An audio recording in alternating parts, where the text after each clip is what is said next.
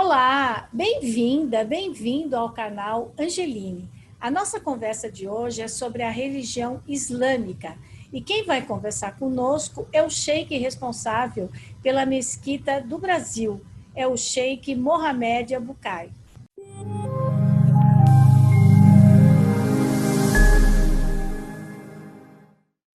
Sheik, como vai? Muito obrigada por ter aceito o nosso convite em participar aqui do canal. Eu gostaria de começar perguntando para o senhor quais são exatamente os pilares da sua religião. Boa tarde, eu quero também saudar com a nossa saudação islâmica, Assalamu alaikum, que a paz de Deus esteja com todos vocês, com você principalmente, Angeline. Eu, eu agradeço muito esse convite, eu parabenizo também o seu canal, que está falando, né, tratando esse tema tão importante, né? É, então, agradeço o convite. Na verdade, é, para falar uh, do Islã, é, podemos uh, só definir a palavra, né, primeiro, o que significa Islã. a palavra Islã é uma palavra árabe que tem dois significados. Primeiro significado o verbo né, aslama em árabe quer dizer se entregar. Quando a pessoa se entrega a algo ou a alguém, e a gente usa o verbo aslama, é o mesmo que entrar no Islã. E outro significado que tem é, o significado de, dessa, dessa palavra que a paz, porque as, as mesmas letras, né, a mesma raiz da palavra Islam é salam. Salam quer dizer a paz. Então, na hora que a pessoa uh, se entrega de uma forma voluntária à vontade de Deus, então ele se torna muçulmano. Então, isso aqui que quer dizer a palavra Islam, uma palavra que quer dizer quando o ser humano ele se entrega de uma forma voluntária à vontade do nosso Criador. Então, na hora que ele entra uh, e aceita, se entrega Uh, então ele começa a viver com sintonia, com harmonia com todas as criaturas, porque todas as criaturas obedecem de uma forma obrigatória às ordens do nosso Criador. As uh, criaturas até maiores do que nós. Então eles seguem de uma forma obrigatória as ordens do nosso Criador. O ser humano tem essa qualidade, tem essa essa honra que Deus deu para ele, o livre arbítrio, ele ele pode seguir ou não. Por isso, quando ele segue, então a gente fala que ele se entregou, então ele entrou no Islã e ele entra também como consequência uh, na paz. Então, a paz da religião islâmica, para falar sobre a religião, é crer em Deus único. Essa é a paz, né? Que crer em Deus único, que Ele é o Criador. Em árabe, uh, nós falamos Allah. Allah é um nome de Deus em árabe, não que que o um Deus específico, né, dos árabes ou dos muçulmanos, mas Allah é um nome de Deus na língua árabe. Os cristãos árabes também adoram Allah, os judeus árabes também adoram Allah. Então Allah é o nome de Deus, o Criador que ele criou todo, ele nos criou, ele merece ser adorado. Então, por isso que uh, essa paz da religião. Uh, e podemos uh, falar, quando falamos da religião, eu sempre dou exemplo como se fosse uma árvore, né? árvore da fé que nós chamamos. tem, qualquer árvore tem suas raízes, que são invisíveis, escondidos debaixo da terra, e também tem seus ramos que são exteriores, que são fora da terra. E também no final tem as suas frutas. Então essa árvore eh, podemos também dar um, um bom exemplo da fé do ser humano, né? Tem uma parte que nós chamamos os pilares da fé. Os pilares da fé são aquela parte eh, que formam as raízes dessa árvore. Então são seis pilares que eles são dentro do coração, como as raízes do árvore são invisíveis, né?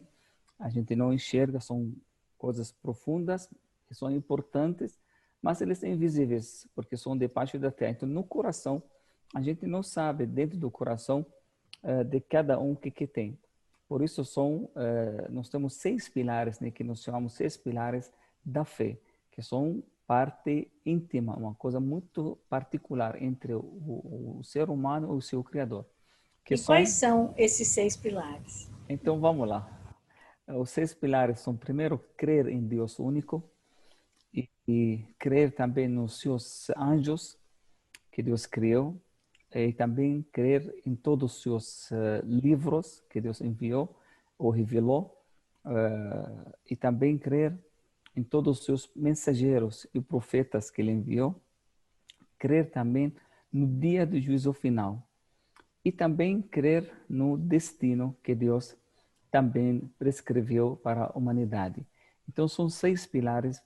A base de, desses pilares, como falei, que a crença em Deus único também tem uh, criaturas que Deus chamou dos anjos, anjos que são criaturas feitas da luz que são diferentes do ser humano porque eles não têm livre arbítrio, são criaturas puras, criaturas que eles não comem, não bebem, é, só obedecem, glorificam o nosso Criador.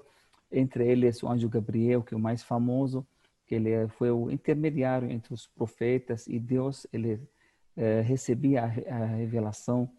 Tem outro anjo da morte, protetores né, que protegem o ser humano. São vários anjos, são milhares e milhares de anjos que Deus criou. Então, faz parte da você, nossa... Desculpa, é, o, a, o Islã, então, o islamismo acredita que cada um tem o seu anjo da guarda, assim como a Igreja Católica, o Espiritismo, cada um Na tem verdade, um nós temos, é, nós temos uh, o que, que o, uh, o profeta, né, o Alcorão também nos informa, que primeiro tem dois anjos, que eles são um na, uh, ele fica à nossa direita, o outro na, na esquerda. São dois anjos. Uh, Raqib, Atid, isso aqui o, tem uma função de escrever e anotar. Aquele que está na direita anota as boas ações uh, que o ser humano faz. O outro, do lado da esquerda, uh, o nome dele é Raqib ou Atid. Então, o outro, ele, ele anota as más ações que a pessoa comete. E tem, além desses dois, nós temos uh, eh, 12 anjos também que são protetores, que eles acompanham o ser humano, protegendo ele o dia inteiro. Então, ele fica então você nessa... tem 14 anjos, 12 14, cada... que protegem e um que anota o que fez de bom e Dois. um que anota o que fez de Exatamente. ruim. É são, 14 são 14 em total, né? então, e aí, é, é. E, o, e, o, e quem frequenta o islamismo é, é, dá é, graças a Allah, é grato a Allah, mas ele tem também um profeta, não tem? Que seria o Messias do islamismo. Então, vamos lá. Estamos chegando para os profetas, né? Que o Islã é uma, uma religião que, que acredita em todos os profetas, porque nós acreditamos como Deus é o único, então nós acreditamos em todos os seus mensageiros. Então, isso aqui Uh, o terceiro pilar da fé, na verdade, é o crer em todos os profetas. Não sou o último profeta que que o Muhammad, né, em português conhecido mais ou menos como Maomé. Maomé é um nome distorcido, né, mas o profeta Muhammad, né, que foi o derradeiro dos profetas. Então, o muçulmano, um dos pilares da fé uh, islâmica, o muçulmano crer em todos os profetas, a partir do Adão o nosso pai Adão foi a primeira criatura, mas também foi o primeiro profeta. Depois, essa linha passou por Noé, depois, uh, assim, Abraão, na mesma linha, vem depois Moisés, uh, depois uh, vem Davi, Salomão, depois Jesus, aí foi no, no, no último, que são esses, os nomes dos conhecidos, né, famosos. foi o último profeta Muhammad que vem depois do Jesus, né? Então, foi o derradeiro, foi o último, o profeta. Então, toda essa, essa linha, esses seres profetas, foram enviados do, do mesmo Deus, né? Que eles eh, foram enviados para a humanidade para explicar, para orientar e responder as perguntas que o ser humano não consegue responder. Então, o, o muçulmano ele deve acreditar em todos os profetas, a partir de Adão até o profeta Muhammad. Então, são uh, profetas que foram mais ou menos 124 mil profetas que Deus enviou para a humanidade inteira desde o Adão até agora, até agora né? Uh, foi o profeta Muhammad o último e o derradeiro profeta que Deus enviou, depois do, do Jesus. Então, faz parte da fé islâmica crer em todos eles. E o que e exatamente essa crença em Maomé, o que que Maomé deixou? O que que Maomé disse que, que é diferente dos outros profetas e, portanto, ele é o Messias, vamos dizer assim, da religião da religião Na verdade, Messias para nós foi Jesus também. Jesus que foi no Alcorão Sagrado, Jesus uh, que foi citado, foi chamado como Messias, né? O profeta Muhammad ele vem para completar. O profeta ele diz, ele diz sobre a profecia dele, ele ele exemplificou a profecia dele é como se fosse uh, Deus uh, construiu uma casa, né? Então uh, cada profeta ele forma um tijolo dessa casa. Então as pessoas ficam entrando, olhando, tem lugar ainda faltando um tijolo, né? Aí o profeta diz que foi eu esse tijolo, eu vim para completar essa essa jornada de todos os profetas. Ele vem para finalizar como nós temos o, o muçulmano também acredita em todos os uh, livros sagrados, como Torá, Evangelho, tudo que foi revelado para o profeta Abraão, para Moisés, Torá, Evangelho para Jesus. O Alcorão também foi o último testamento, foi o último livro sagrado que Deus revelou para a humanidade. Uma tem de tudo, né? Porque o Alcorão é um livro que tem tudo o que a humanidade precisa saber sobre o passado, sobre o presente e sobre o futuro. Tem a, história do ser humano, por que Deus nos criou, uh, qual o propósito dessa criação, para onde nós vamos após a morte. Ele responde, na verdade, todas essas perguntas e conta para nós também todas as histórias dos povos anteriores. Então ele, inclusive, ele conta para nós uh, a história do profeta Moisés, né? O profeta Moisés já tem uma parte muito assim boa no Alcorão fala da, da história dele. O profeta Jesus também uh, ele contou para nós, né? Porque muitas pessoas na época uh, o Alcorão confirma, né? Para nós que o Jesus não foi crucificado como como né, os cristãos acreditam, né, que porque uma pessoa foi crucificada, né, mas não foi Jesus. Jesus foi salvo, Deus salvou ele da mesma forma que ele salvou o profeta Abraão, o profeta Noé, né, da arca. Aí, o que os senhores acreditam é que no lugar, na pessoa, a pessoa física, não era Jesus, era uma outra pessoa e Jesus teria sido salvo. É isso? Exatamente. Exatamente. Isso que Então Jesus não sofreu na cruz, segundo o Não, não foi salvo. Ele Deus salvou ele. É, ele foi condenado. A gente sabe na história que ele foi condenado a ser crucificado, mas na última, no último momento que Deus salvou ele, uma outra pessoa. É, provavelmente foi o traidor, né, que traiu Jesus, aquela pessoa que que levou os romanos, né, para o lugar de Jesus, que foi crucificado, né? Então, uma outra pessoa que foi é, condenada, mas não foi Jesus, porque Jesus foi salvo. Isso o Corão confirma, né? Para é, para tirar, né, essa essa dúvida das pessoas que, Alcorão, que viram. Hum. Desculpa e o Alcorão, ele foi é, ditado pelo arcanjo Gabriel para Maomé. Então, o Alcorão foi revelado porque o profeta Muhammad eh, eh, ele era analfabeto, ele não sabia nem ler nem escrever. Então, ele, ele recebia, a partir de 40 anos, antes dessa, dessa idade, o profeta era uma pessoa assim, normal, né? uma pessoa dedicada. Ele procurava né, meditar, refletir, mas ele nunca falou que ele é profeta, né?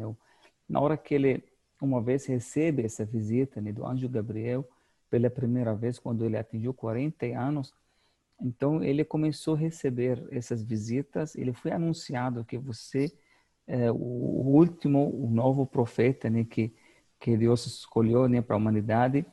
Ele também é, ele é um descendente do profeta Abraão. O profeta Muhammad ele ele é um dos, das descendências do profeta Abraão, né, da sua família. Então, foi o, o, recebeu essa mensagem e começou durante 23 anos que o profeta recebia esses versículos. Então, no último ano que o profeta, quando ele recebeu o último versículo, então, no mesmo ano que o profeta faleceu. Então, quando ele completou o Corão, completou a mensagem, foi no mesmo ano também que o profeta foi embora, né? Que ele, mas ele deixou o, entre nós esse o livro, deixou a mensagem completa, né? Ele deixou tudo que foi revelado a ele através do anjo, anjo Gabriel e eh, o Alcorão foi escrito né, na época do profeta, porque o profeta, na hora que ele recebia, ele mandava as pessoas escrever, ele ouvia e recitava né, para as pessoas. Então, eh, pessoas, eh, os companheiros, né, memorizaram o Alcorão e também anotaram. Tem duas formas oral e também a parte escrita. Você descreveu o Corão, ele era de alguma religião, ele pertencia a alguma então, religião? Então, ele, ele adorava Deus uh, seguindo o que sobrou da, da, dos orienta das orientações do profeta Abraão, né? Ele nunca quis uh, assim, adorar estátuas, porque eh, os árabes naquela época, eles conheciam Deus, né? adoravam Deus, mas eles colocaram 300, 300 assim, estátuas ao redor da mesquita lá no Kaaba, em Meca. Então eles adoraram eh, Deus, mas também adoravam Deus, mas também adoravam outras coisas junto com Deus. Né? Eles acreditavam que essas estátuas são intermediários, que eles podem ajudar, podem interferir, interceder para eles. Mas o profeta Muhammad ele nunca quis. Por isso ele ele sempre eh, fazia esse refúgio, ele frequentava uma caverna. A caverna existe até hoje eh, na montanha, ele sempre fazia, fazia meditação, ele, ele nunca se aceitou que que se prostrar para uma estátua, ele sempre achou estranho nessas né, práticas da, da, da, sociedade dele, né? Então, até chegou uh, esse momento que ele realmente foi avisado, foi anunciado dessa, dessa nova mensagem, né? nova visita do anjo Gabriel. O que, que a, quem frequenta, né, quem frequenta a religião, precisa ir uma vez na vida até a Meca? Isso é uma obrigação, é um dever? Da mesma é? forma que falamos da, dos pilares né, da fé, que são, como falei, os raízes, né? Crer os, nos anjos, nos livros, nos uh, mensageiros, no dia do juízo final, a vida após a morte, nós temos também cinco pilares que nós chamamos cinco pilares da prática, que o muçulmano, esses são os ramos da árvore da fé. Então, além daqueles raízes, agora vai ter os ramos, né? Então, primeira uh, coisa que o muçulmano tem que fazer é cinco orações diárias. Nós temos cinco orações diárias que o muçulmano tem que fazer. Nós temos o, o jejum do mês do Ramadã, o nono mês do calendário lunar também que o muçulmano deve fazer o jejum. E também nós temos o zakat, o zakat é um dos pilares também da prática, que é uma 2,5% eh, que o muçulmano tem que pagar do lucro anual para as pessoas mais necessitadas. E nós temos um pilar também dos pilares, das, dos pilares da prática do Islã, que é a peregrinação. Que essa peregrinação, fazer uma visita para a Meca uh, uma vez na vida para quem tem condições físicas e financeiras. Então, o muçulmano que não tem essas condições, ele não tem que fazer. Só a pessoa que tem condições físicas e financeiras. Claro, lá no, na peregrinação, une uh, os muçulmanos de todos os cantos do mundo, porque o Islã é uma religião universal. É, por mais que as pessoas pensem que ah, o árabe é muçulmano, o muçulmano é árabe, isso aqui não é correto. A maioria dos muçulmanos eles não são árabes. 80% dos muçulmanos não têm nacionalidade árabe. Os árabes são minoria entre os muçulmanos. E também tem uh, árabes que não são muçulmanos, tem árabes cristãos, tem árabes judeus.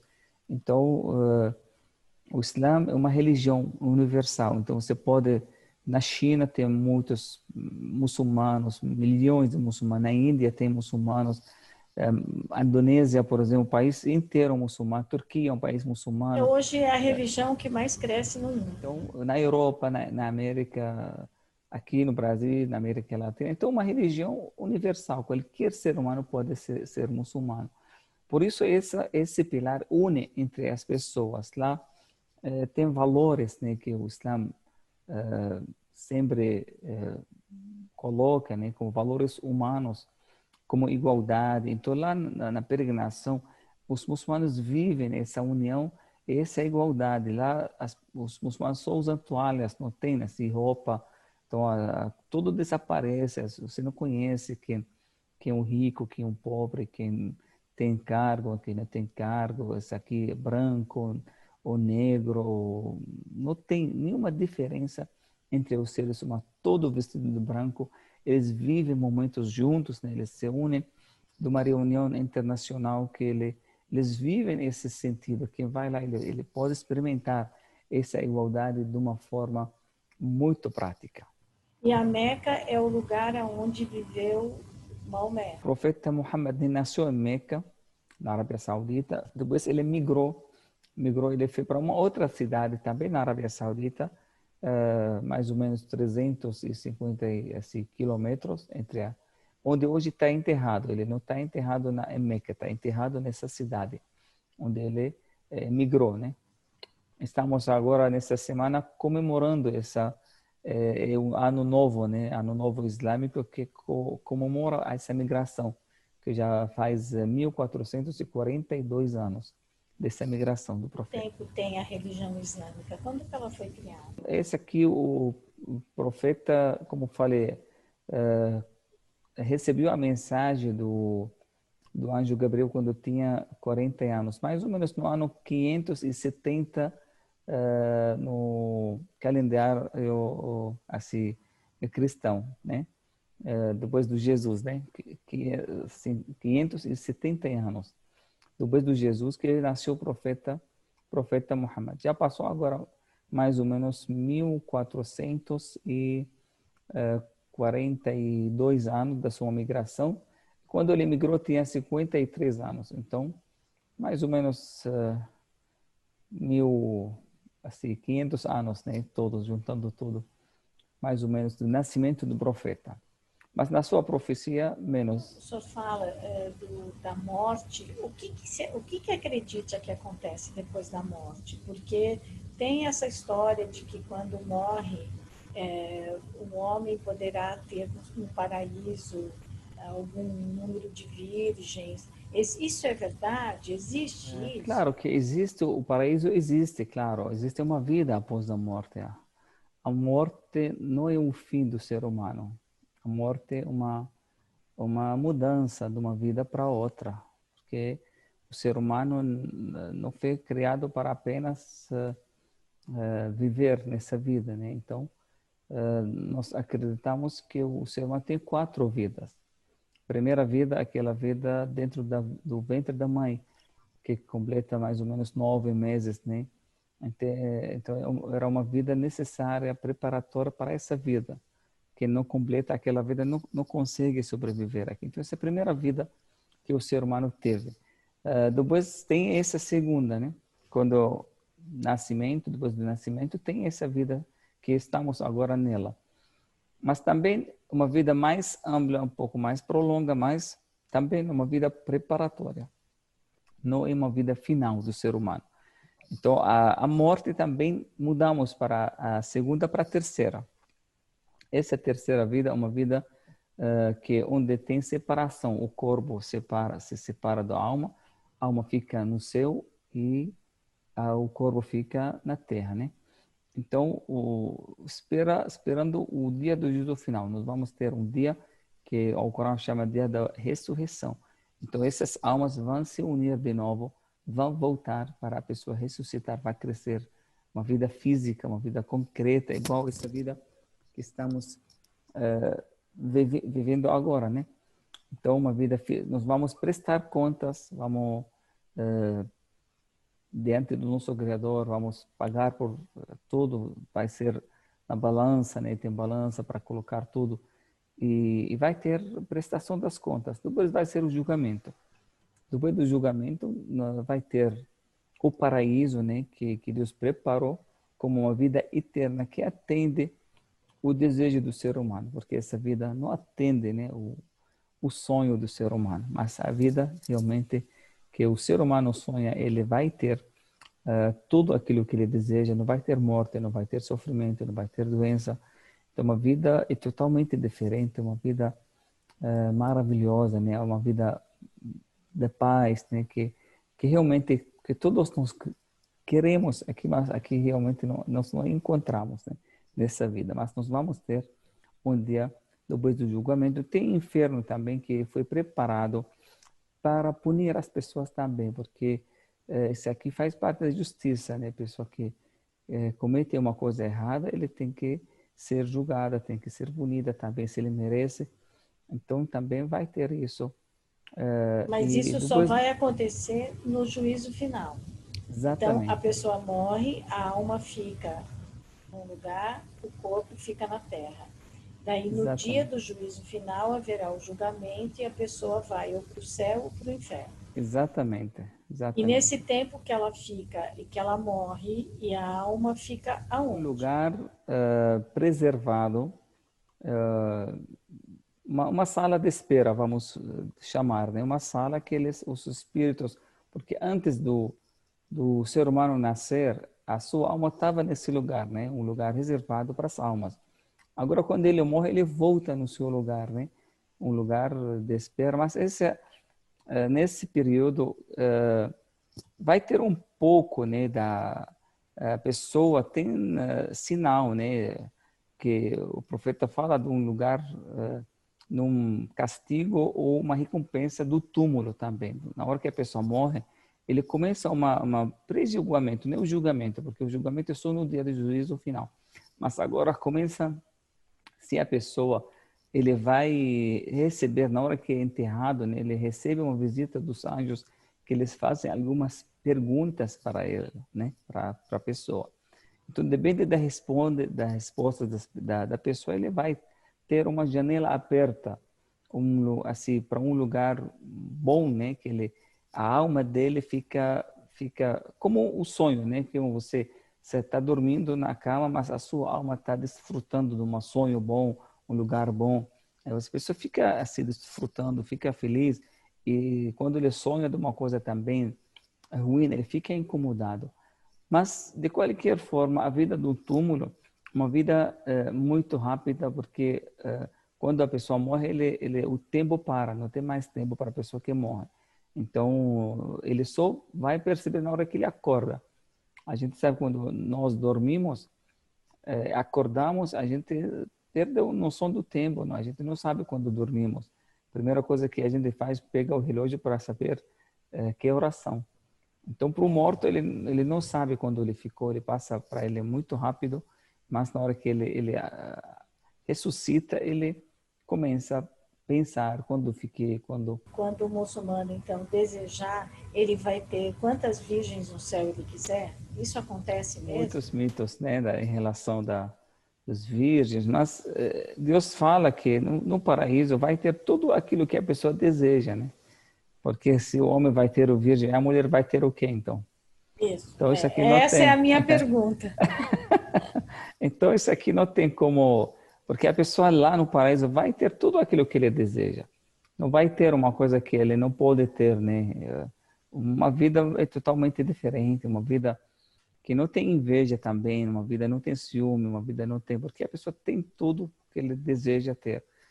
Então, mas tem muitas assim, muitos mitos, muitas coisas que as pessoas falam de uma forma assim, às vezes ridícula, né? Que... Qual é o papel que a mulher desempenha na sua religião? A mulher é, é igual ao homem, né? Eles são é, o homem é, complementa a mulher, a mulher complementa o homem.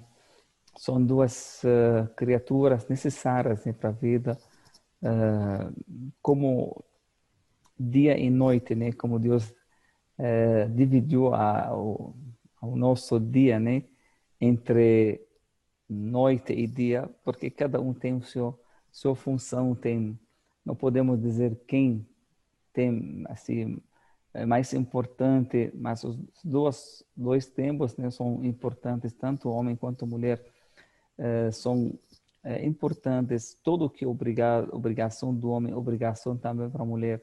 Tudo que é permitido para o homem também é permitido. Então, não tem uma uma diante do nosso Criador não existe nenhuma diferença, né?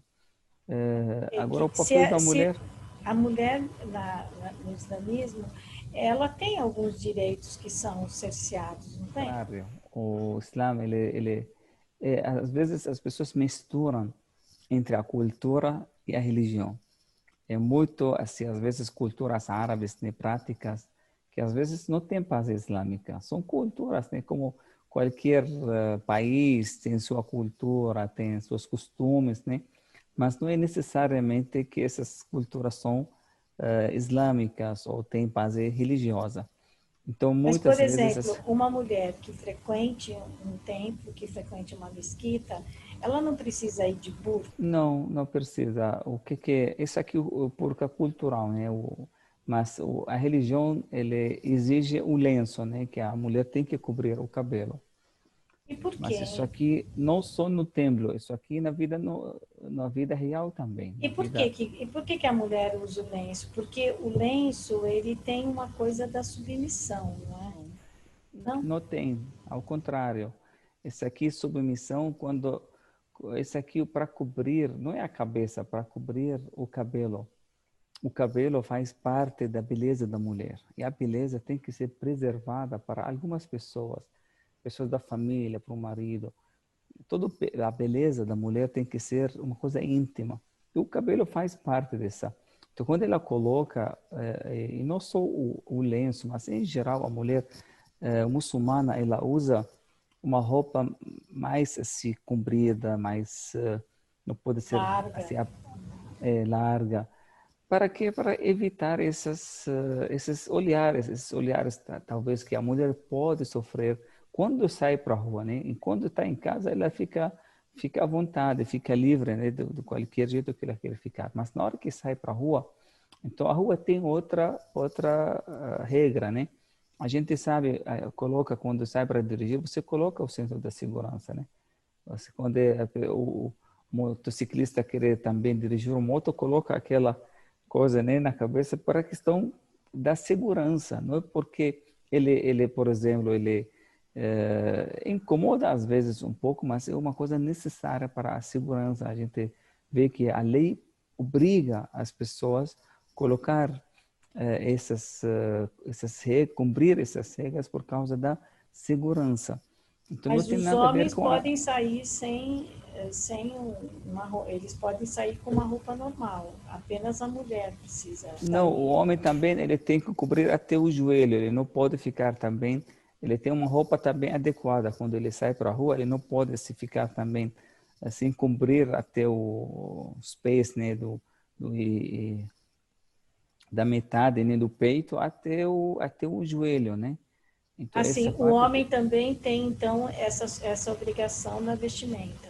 Exatamente, mas ele não, não, não coloca lenço, né?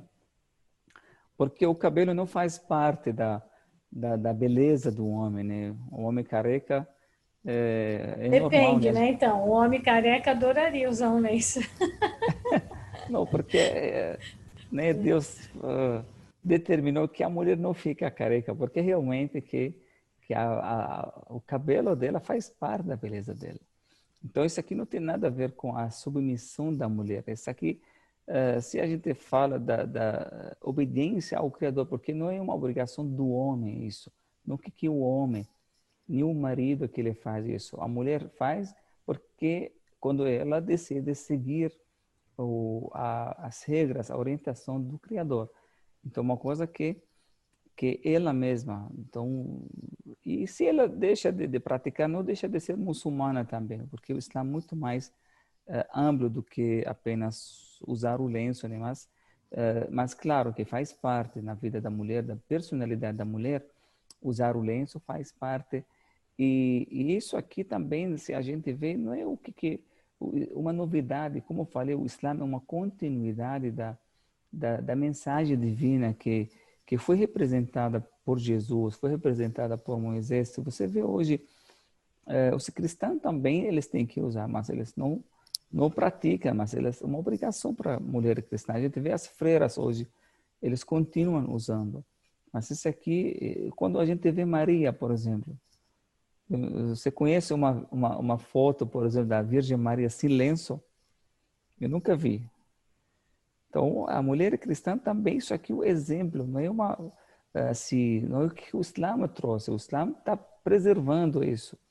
É, no, nos, nas mensagens do apóstolo Paulo, nas, nas suas mensagens também fala e, e fala bem forte né, para mulher que não usa ou deixa de usar. Os judeus também, as mulheres judias, eles usam o, a, o peruca, né, eles colocam para cobrir, porque uma, uma, eles sabem que, e antigamente, não sei se você é, ouviu uma, falar, né, as mulheres no passado, eles, as cristãs até usavam dentro das igrejas, Sim, não entra na igreja, eles uh, usavam tudo então, isso aqui não é uma submissão, porque ele não cobre a cabeça da mulher, não cobre a inteligência da mulher, a capacidade da mulher.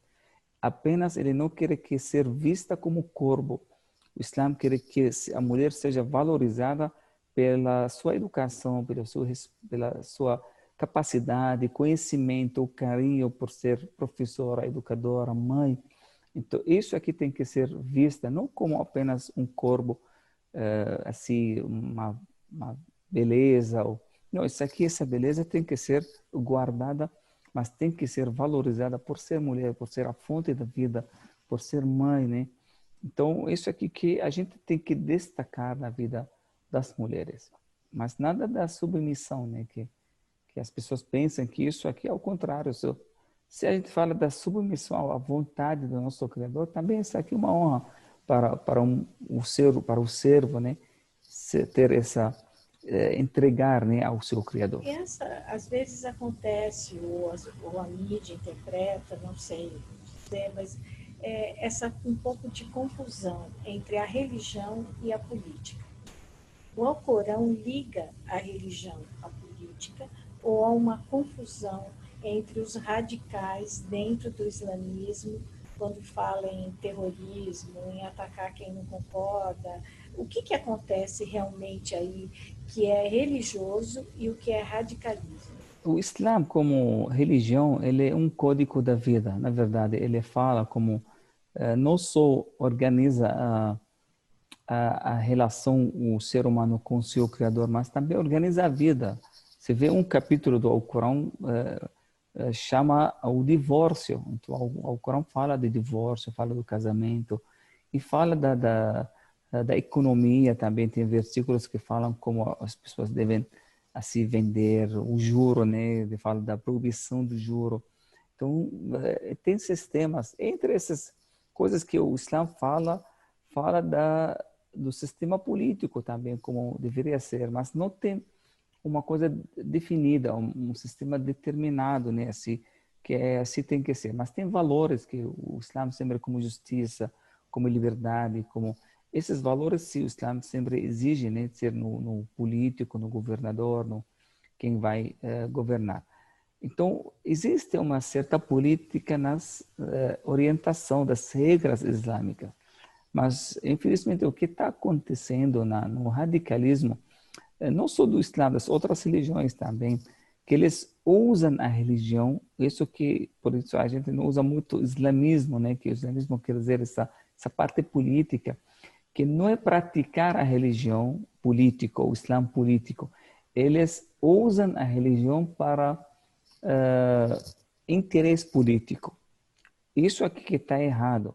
Quando você usa a religião para uh, justificar a sua uh, uh, para você vencer na eleição, para você chegar ao poder, então coloca a religião numa uma, uma, um conflito.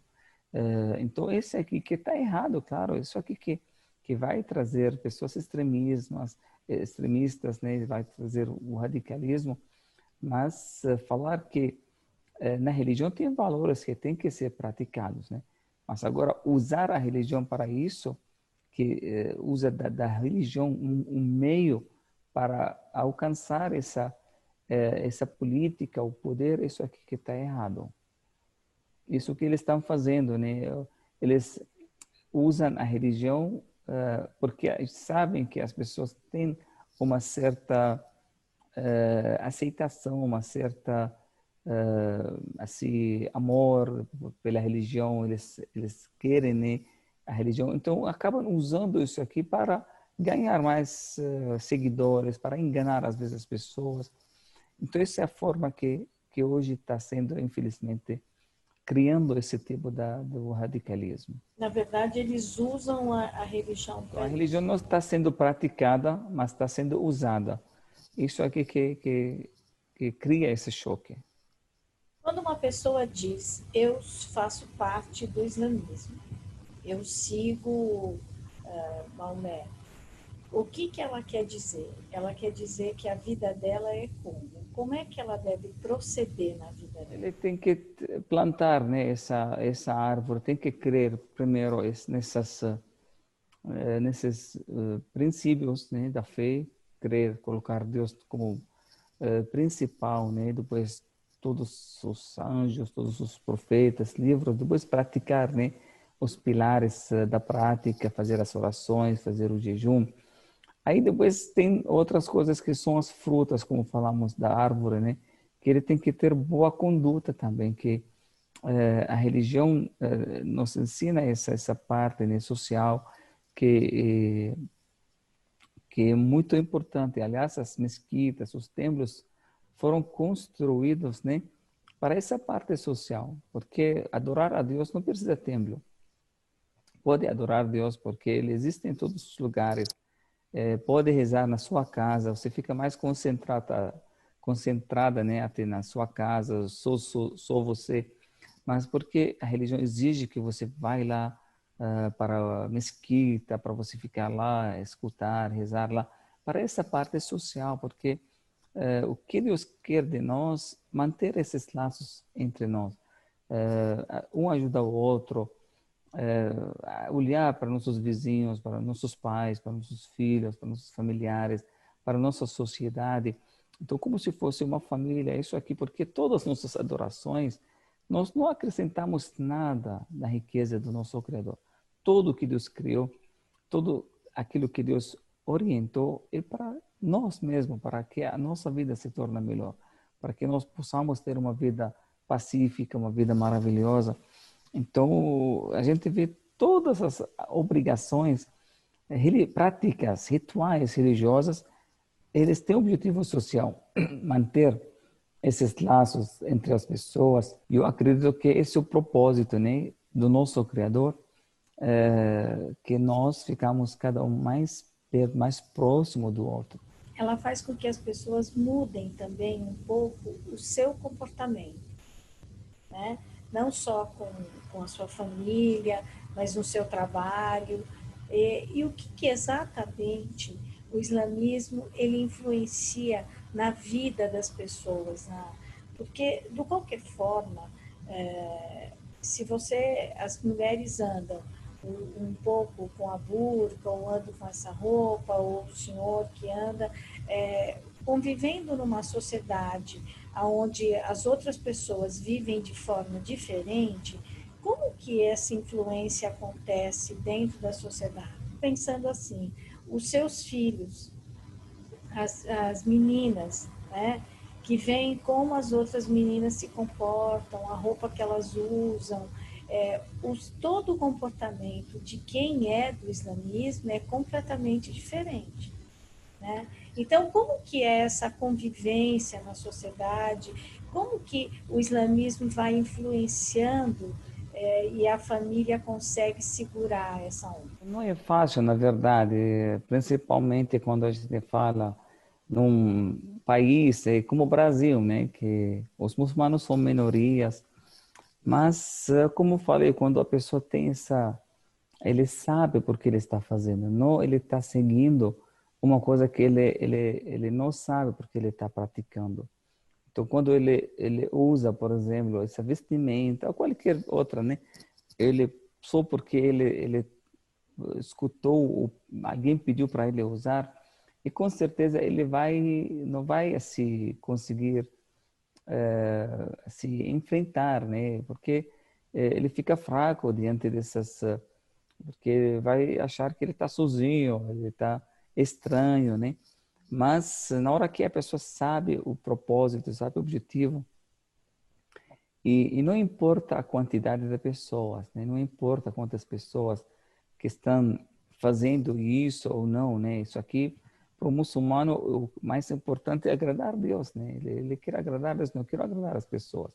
As pessoas, no final, eles não são eles que nos criaram, não que eles estão sustentando né, a gente, nem eles vão, eh, a gente não vai prestar contas para eles. Então, uh, no final, a gente entra também no nosso túmulo sozinho, ninguém entra conosco. Então, a gente tem que também ter essa. Não importa a, a quantidade, se as pessoas hoje, por exemplo, a maioria das pessoas uh, fumam cigarro, isso não quer dizer que fumar cigarro é uma coisa correta, né? Se as pessoas, por exemplo, fazem uma coisa errada, não quer dizer que, que isso aqui não justifica, né?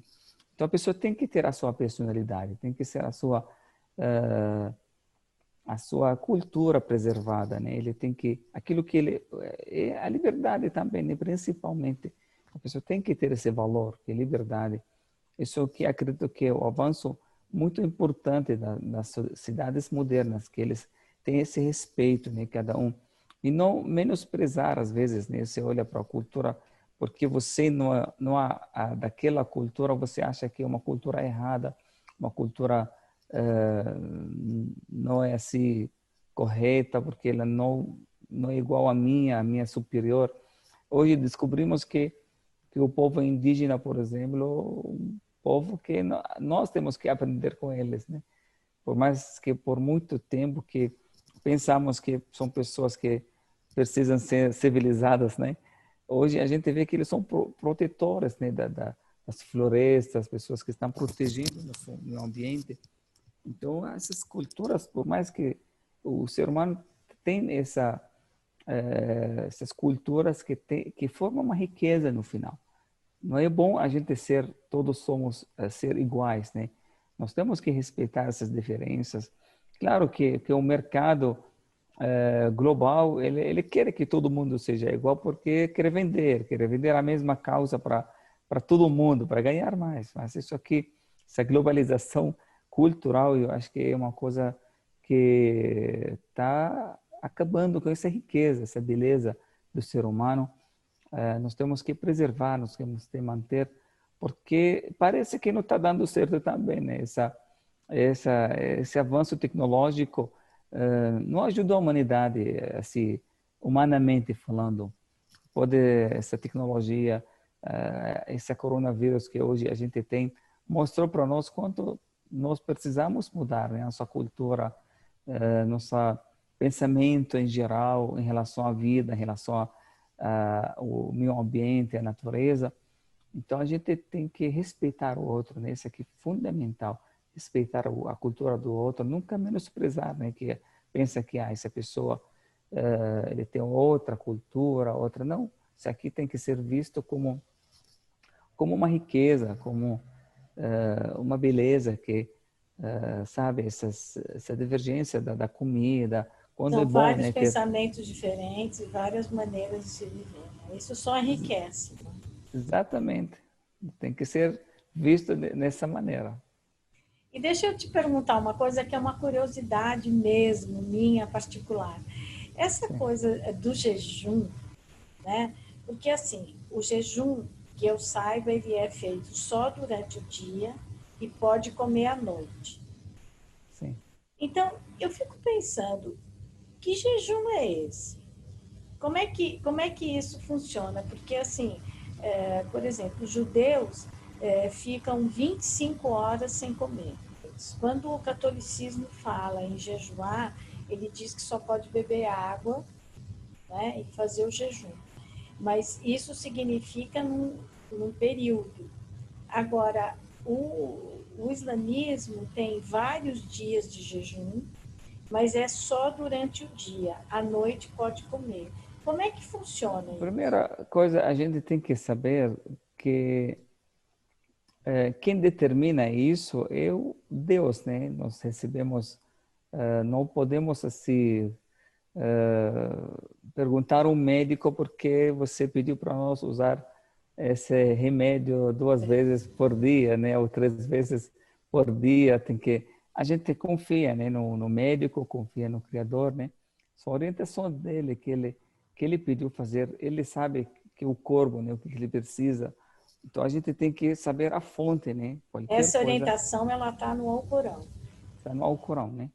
É, e outra coisa, o, além do o, o jejum, na verdade, é um curso, uma escola, né? Para não só apenas para a gente quando pensa no no jejum a gente pensa na saúde física, né? Mas o jejum é muito mais do que uma uma regime, né? A gente não está fazendo regime quando estamos fazendo o jejum. Primeiro que estamos fazendo uma obediência ao nosso Criador. Ele é quem determina quando é, começamos, quando terminamos.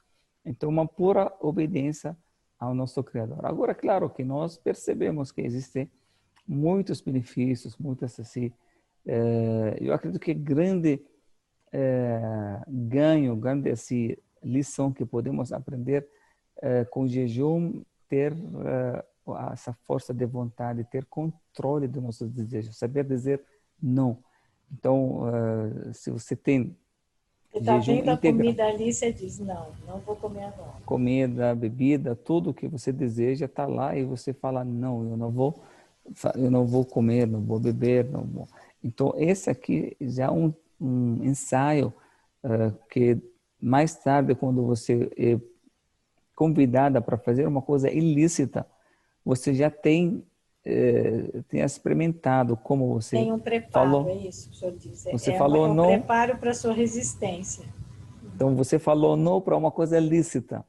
Imagina para uma coisa ilícita. Você falou não para água imagina para outra coisa para droga ou para não sei o que você falou não para um, uma coisa lícita uh, para um desejo lícito imagina para então esse aqui durante um mês quando a pessoa faz essa, essa treinamento, né? um curso prático que a gente entra para ter essa força, para dizer não, para ter uh, controle dos nossos corpos, né?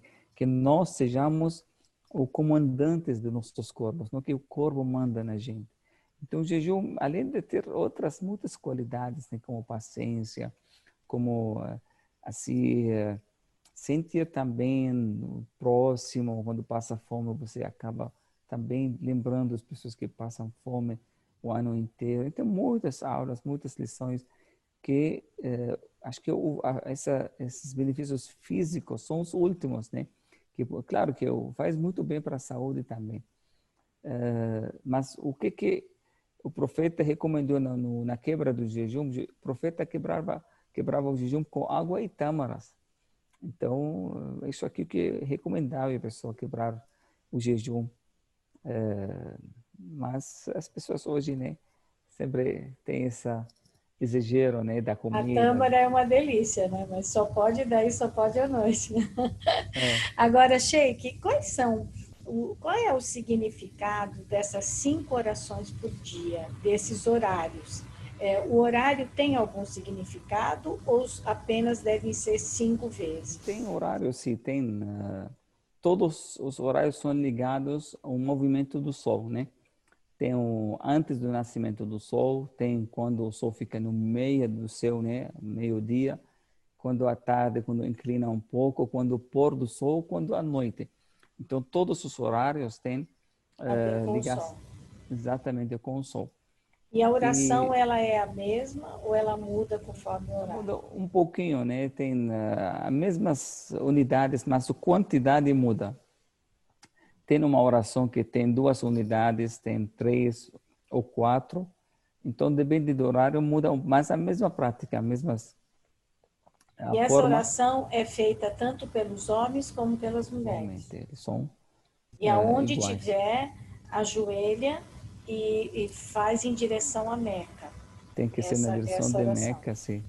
Tem eh, recitação do Alcorão, né? recita o Alcorão, recita, uh, faz recordação de Deus né? nos movimentos. Então, são cinco horários que, como uh, cinco refeições, né? Da mesma forma que uh, café de manhã, nós temos o almoço, tem o jantar. Não podemos juntar tudo, né? Colocar num horário só, colocar café de manhã, o almoço, já tem que ser dividido. Então, a mesma coisa, as orações também, eles, como refeição, que cada horário tem a necessidade da alma, como o nosso corpo precisa desses alimentos né, diários e horários, né? A gente determina os horários porque depende do corpo, né? A mesma coisa, a necessidade da nossa alma precisa ter essa ligação.